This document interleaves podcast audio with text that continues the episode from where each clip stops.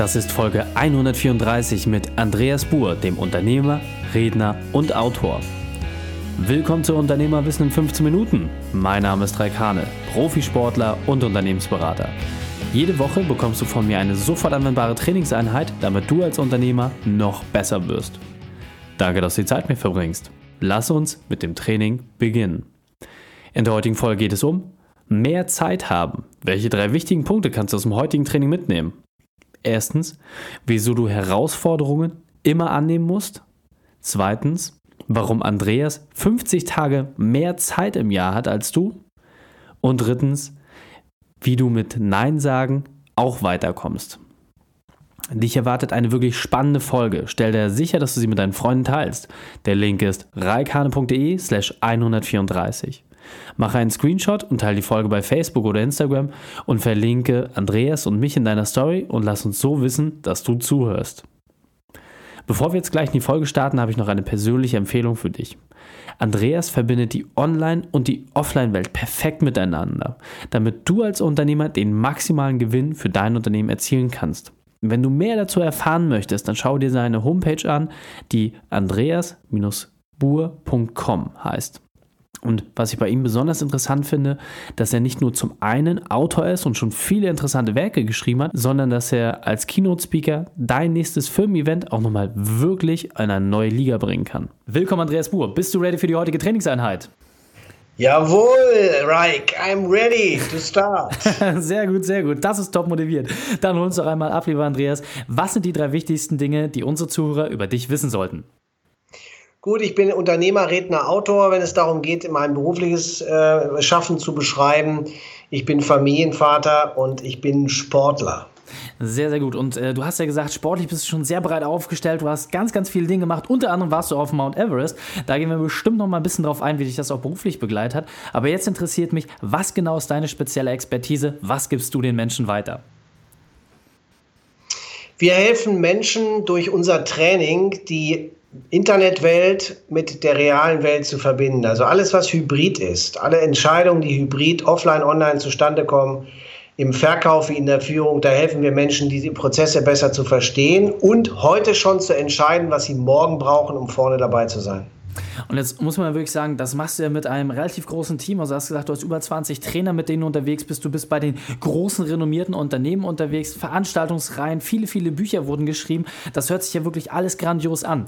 Doch das war ja nicht immer so. Es gibt ja auch die Schattenseiten auf seinem unternehmerischen Weg. Und deswegen hol uns doch bitte einmal ab, was war deine berufliche Weltmeisterschaft? Was war deine größte Herausforderung und wie hast du diese überwunden?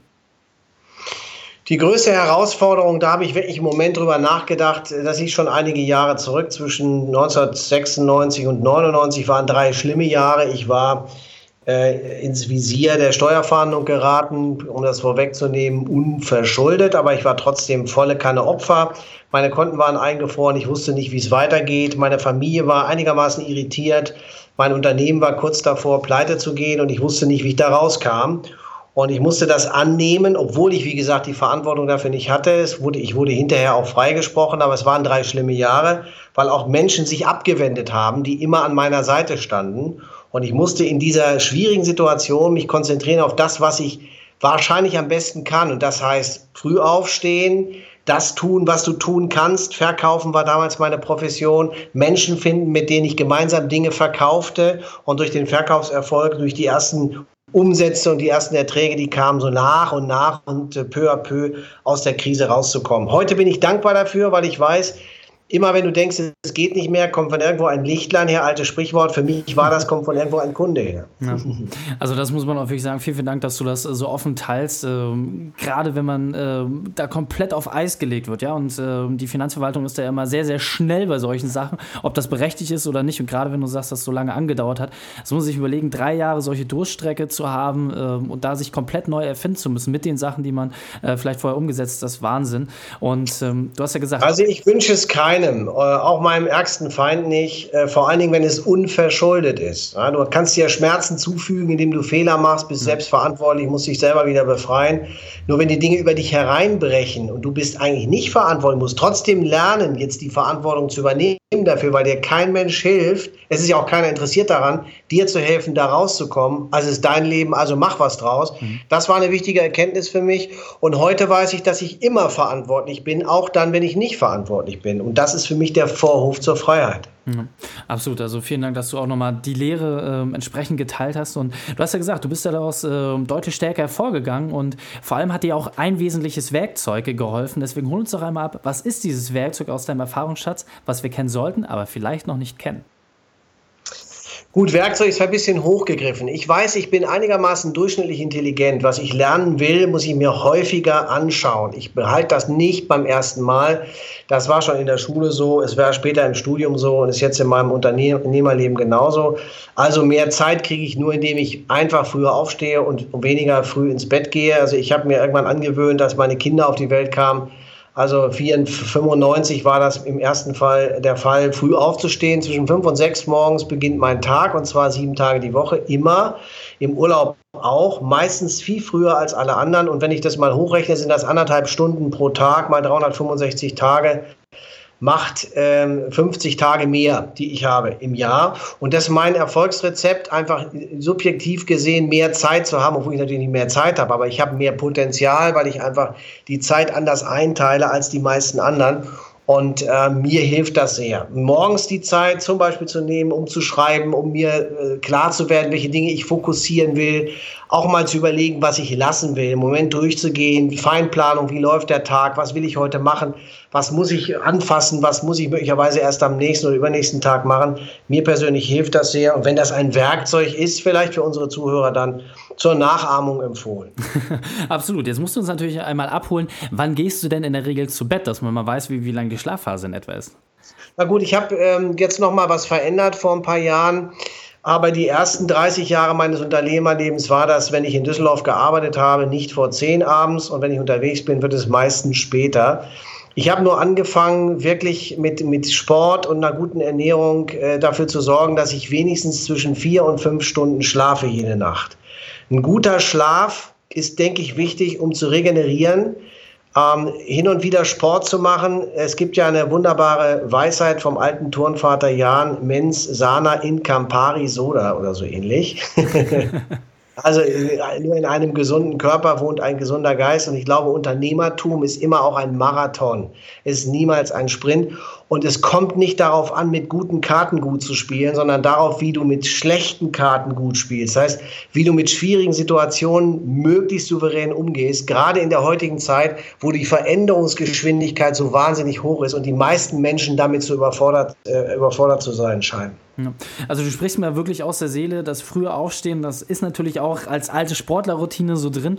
Und das, was ich schön finde, du hast es ja gerade gesagt, das Erste, was du machst, ist nicht, dass du dich hinsetzt, äh, Leute irgendwie anrufst, E-Mails schreibst oder sowas, sondern du hast ja da eine ganz spezielle Routine. Kannst du uns da vielleicht nochmal so ein bisschen abholen? Wie sieht denn deine herkömmliche Morgenroutine aus? Routine heißt, der Wecker klingelt, ich stehe auf, ich brauche eine halbe Stunde und dann habe ich erstmal, eine, äh, also um da zu sein und bei der ersten Tasse Kaffee habe ich eine halbe Stunde, wo ich nur lese. Äh, wo ich entweder mich beschäftige mit einem aktuellen Buch, äh, wo ich Dinge recherchiere, wo ich in aller Ruhe, wo die quasi die, die Welt um mich herum erst langsam aufwacht, schon einigermaßen mich beschäftigen kann mit meinen Themen.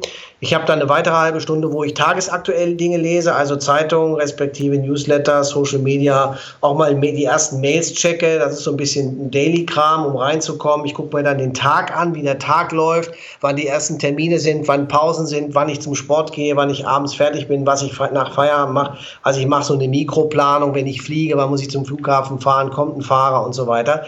Diese Dinge mache ich. Und dann habe ich im Prinzip, wenn dann so zwischen sieben und halb acht um mich herum alles aufwacht, schon das, die große Teile für mich erledigt. Ich bin dann, wenn ich in, in die Akademie fahre, voll da. Meistens morgens mit den Auszubildenden der Erste. Wenn ich Seminare mache, die um neun beginnen, bin ich um acht Uhr startklar. Wenn Vorträge um 16 Uhr anfangen, bin ich um 14 Uhr startklar. Das heißt, immer eine Stunde vorher schon im Einsatzmodus sein. Heißt warm sein. Wie ein Sportler, der ja auch nicht kalt auf den Platz geht, sondern sich warm macht um dann, wenn es losgeht, auch voll da zu sein. Ja, absolut. Und äh, mit den Sportanalogien holst du mich natürlich ab. Du hast ja auch gesagt, dass du sowohl in Leichtathletik erfolgreich warst, im, im Fußball. Hast ja gesagt, du warst auf Mount Everest. Marathonläufer und jetzt zum jüngsten ja auch Golf. Ja, da ist man auch lange unterwegs. Es geht darum, die Techniken immer wieder zu schleifen.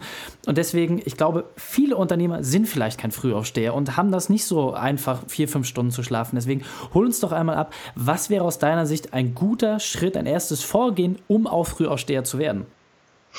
Ja, wenn Frühaufsteher nicht das, das Thema unserer Zuhörer ist, dann sage ich, es gibt eine eine parallele Idee. Und die parallele Idee, die dahinter steckt, ist ja rechtzeitig äh, vorbereitet, fertig zu sein. Also für mich im Verkauf ist Vorbereitung Schrittmacher des Erfolges.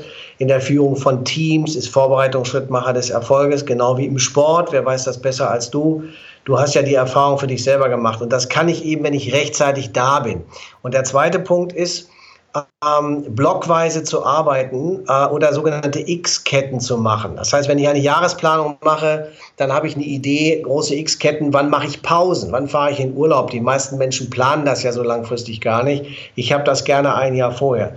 Wann sind große Veranstaltungen, wann muss ich sozusagen mich selber rausnehmen, bis runter auf die Woche wo ich eine stille Stunde für mich verabrede, die stille Stunde oder Termin mit mir selbst heißt das bei mir, am Wochenende umzuschauen, rückwärts gewandt, letzte Woche was war dran, vorwärts gewandt, nächste Woche was kommt bis hin zu einer tiefen Stunde, die morgens ist, über die wir schon gesprochen haben, bis hin zu eine Mini-X-Kette zum Beispiel zu machen für heute. Wann ist unser Interview? Wann sind meine Telefonate? Wann bearbeite ich die E-Mails? Wann sind die Rücksprachen mit meinem Team? Wann muss ich nach Köln aufbrechen? Heute fahre ich in die verbotene Stadt. Wann muss ich rechtzeitig fahren? Ferien sind zu Ende. Wann kann ich im Stau stehen? Das bedeutet, ich gucke, dass Aufgaben zu bestimmtem Zeitpunkt en bloc erledigt werden. Ich glaube, wir sind wirksamer, wenn wir blockweise arbeiten, wenn wir X-Ketten bilden und wenn wir zu diesen X-Ketten vorbereitet antreten. Hm, absolut, du hast gerade schon mal äh, schön zusammengefasst. Deswegen lass uns da nochmal drei konkrete Schritte rausnehmen, wo du sagst, okay, so schafft man es, diese Technik für sich anzuwenden und auch diese 50 Tage mehr Zeit pro Jahr zu haben.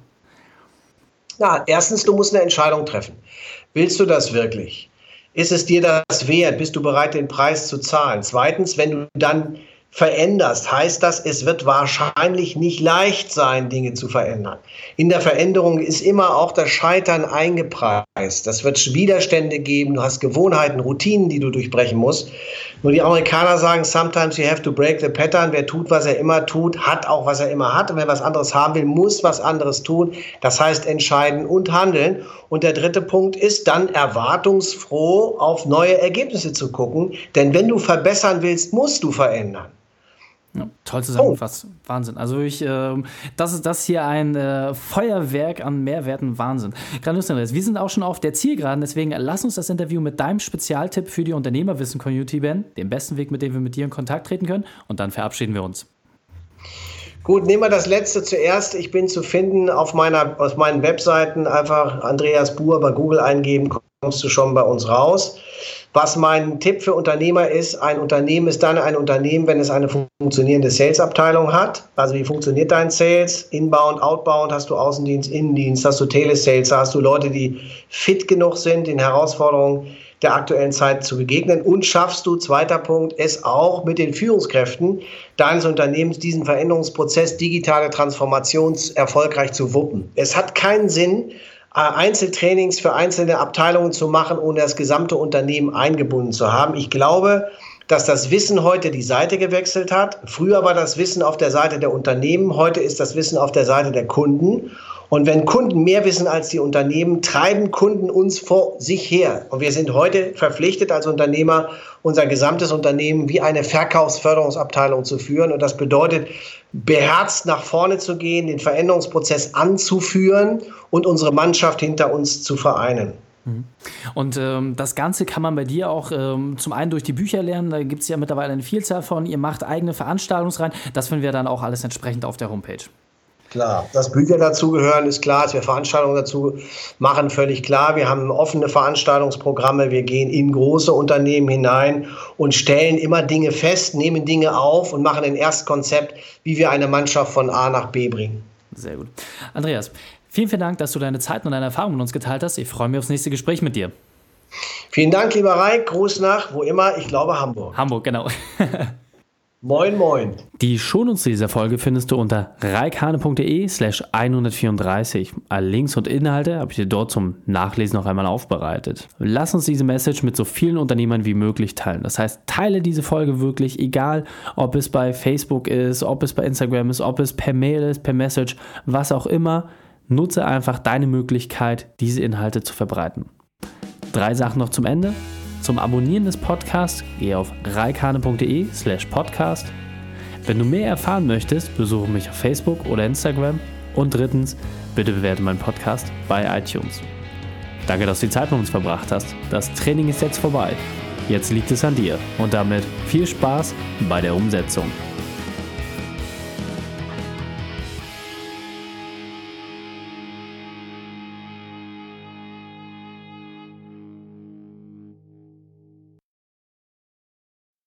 Und wenn du Ideen wie diese für dein Unternehmen auch umsetzen möchtest und auch 10 Stunden pro Woche weniger arbeiten, dann buche deinen Termin für ein kostenfreies Erstgespräch. Dann sprechen wir gemeinsam und schauen, mit welcher Methode wir dich am schnellsten voranbekommen. Geh einfach auf reikane.de slash Austausch und buche dein kostenloses Erstgespräch. Einfach eintragen und dann sprechen wir schon bald persönlich miteinander. reikane.de slash Austausch.